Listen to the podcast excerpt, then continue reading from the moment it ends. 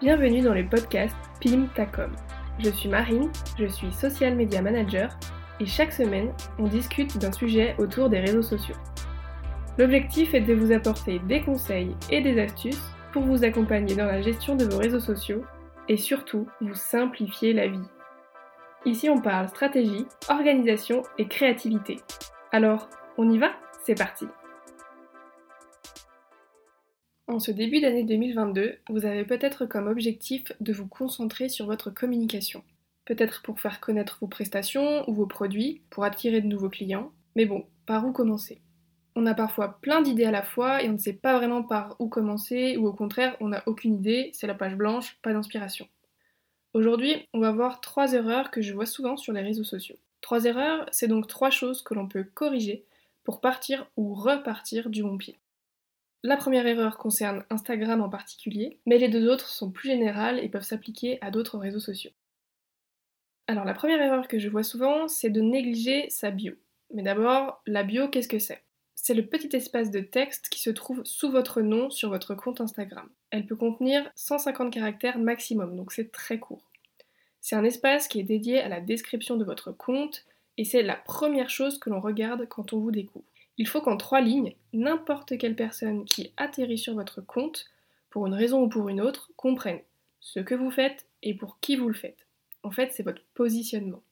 Si vous avez une spécialité, une prestation ou une technique qui vous différencie de la concurrence, c'est le moment de la mettre en avant.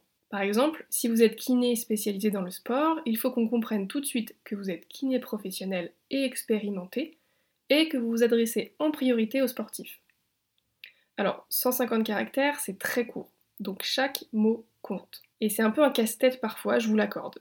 Donc n'hésitez pas à aller voir ce qu'il se fait sur Instagram pour piocher des idées et vous inspirer. Vous pouvez vous démarquer en mettant un petit trait d'humour par exemple dans votre description. Je vous conseille aussi d'utiliser des emojis propres à votre activité et à votre personnalité qui peuvent mettre un petit peu de couleur et animer votre description. Ensuite, en dessous, vous avez la possibilité de mettre un lien. Donc si vous avez un site internet, c'est le moment de le mettre en avant. Ou bien une chaîne YouTube par exemple, ou autre. Et avec un appel à l'action, c'est encore mieux. La bio, c'est une petite partie du compte Instagram qui est souvent négligée, mais qui a toute son importance. Je peux vous le garantir.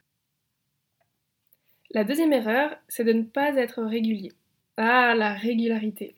On en entend beaucoup parler.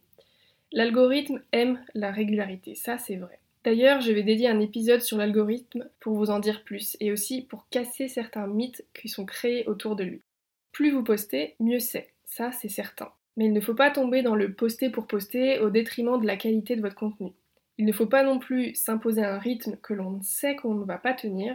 Si vous n'avez pas assez de temps dans votre emploi du temps à consacrer pour la création de 7 contenus par semaine, ça ne sert à rien de vous fixer comme objectif de poster tous les jours.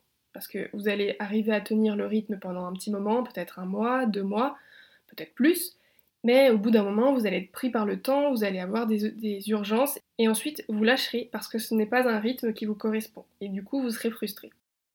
Donc mieux vaut commencer petit, au minimum je vous conseille deux ou trois postes par semaine, parce qu'en dessous vous aurez vraiment pas assez de visibilité, et euh, deux, trois postes c'est le minimum. Donc vous voyez comment vous arrivez à gérer, si vous pouvez vous augmenter au fur et à mesure, peut-être 3 postes, puis ensuite 4, et comme ça, vous trouverez le rythme qui vous correspond. Et enfin, la troisième erreur, c'est de ne pas élaborer de stratégie. Alors, il y a une espèce de pression autour du tout le monde est sur les réseaux sociaux, il faut que j'y sois aussi. Bon, j'ai pas trop le temps de me documenter, j'ai entendu qu'il fallait poster souvent, donc go go go, je vais bombarder. Donc j'exagère un petit peu le trait ici, mais vous avez compris l'idée générale. Mais poster sans stratégie, c'est clairement s'épuiser. Vous allez investir du temps et de l'énergie dans la création de vos posts et vous n'aurez aucun résultat, ou très peu. Donc la frustration va arriver. Alors que si on fixe des objectifs, par exemple, faire d'Instagram mon premier canal d'acquisition client, qu'on élabore une stratégie qui y répond, on sait où on va, on a plus de chances d'être régulier et on va voir les résultats. Mais alors, comment on fait pour mettre en place une stratégie?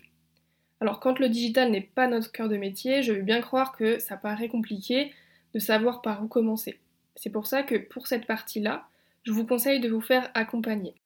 Il y a un tas de questions à mettre sur la table pour poser les fondations de votre stratégie, d'abord de votre point de vue pour votre business, donc quel est mon objectif, qu'est-ce que j'attends de ce compte Instagram, qu'est-ce que je veux véhiculer comme info, quelle ambiance je veux créer, et ensuite concernant votre cible, quel est mon client idéal, quels sont ses besoins, quels sont ses problèmes, comment est-ce que je peux y répondre, quelles sont les questions que cette cible se pose. Et en créant une stratégie solide, cohérente et efficace, vous parviendrez à avoir plus de visibilité auprès des bonnes personnes, trouver des clients et passer à l'étape suivante avec votre business. Avoir toujours plus d'abonnés, ça sert à rien, il faut s'adresser à la bonne personne. Alors pour résumer, mes trois conseils seront de ne pas négliger votre bio Instagram, prenez un moment pour la soigner, passez les bonnes informations et ajoutez votre touche personnelle, trouvez votre rythme de publication et tenez sur le long terme, mieux vaut ne pas mettre la barre trop haute mais être régulier. Et construisez une stratégie solide et alignée avec vos objectifs pour donner du sens à votre communication tout en vous facilitant la vie. Cet épisode est maintenant terminé, j'espère qu'il vous a apporté de la valeur. Si ça vous a plu, vous pouvez vous abonner à Pimptacom sur la plateforme d'écoute de votre choix pour être notifié des nouveaux épisodes chaque semaine. La meilleure façon de soutenir le podcast est de prendre 5 minutes pour laisser 5 étoiles. Je vous en remercie par avance et je vous dis à la semaine prochaine pour un nouvel épisode.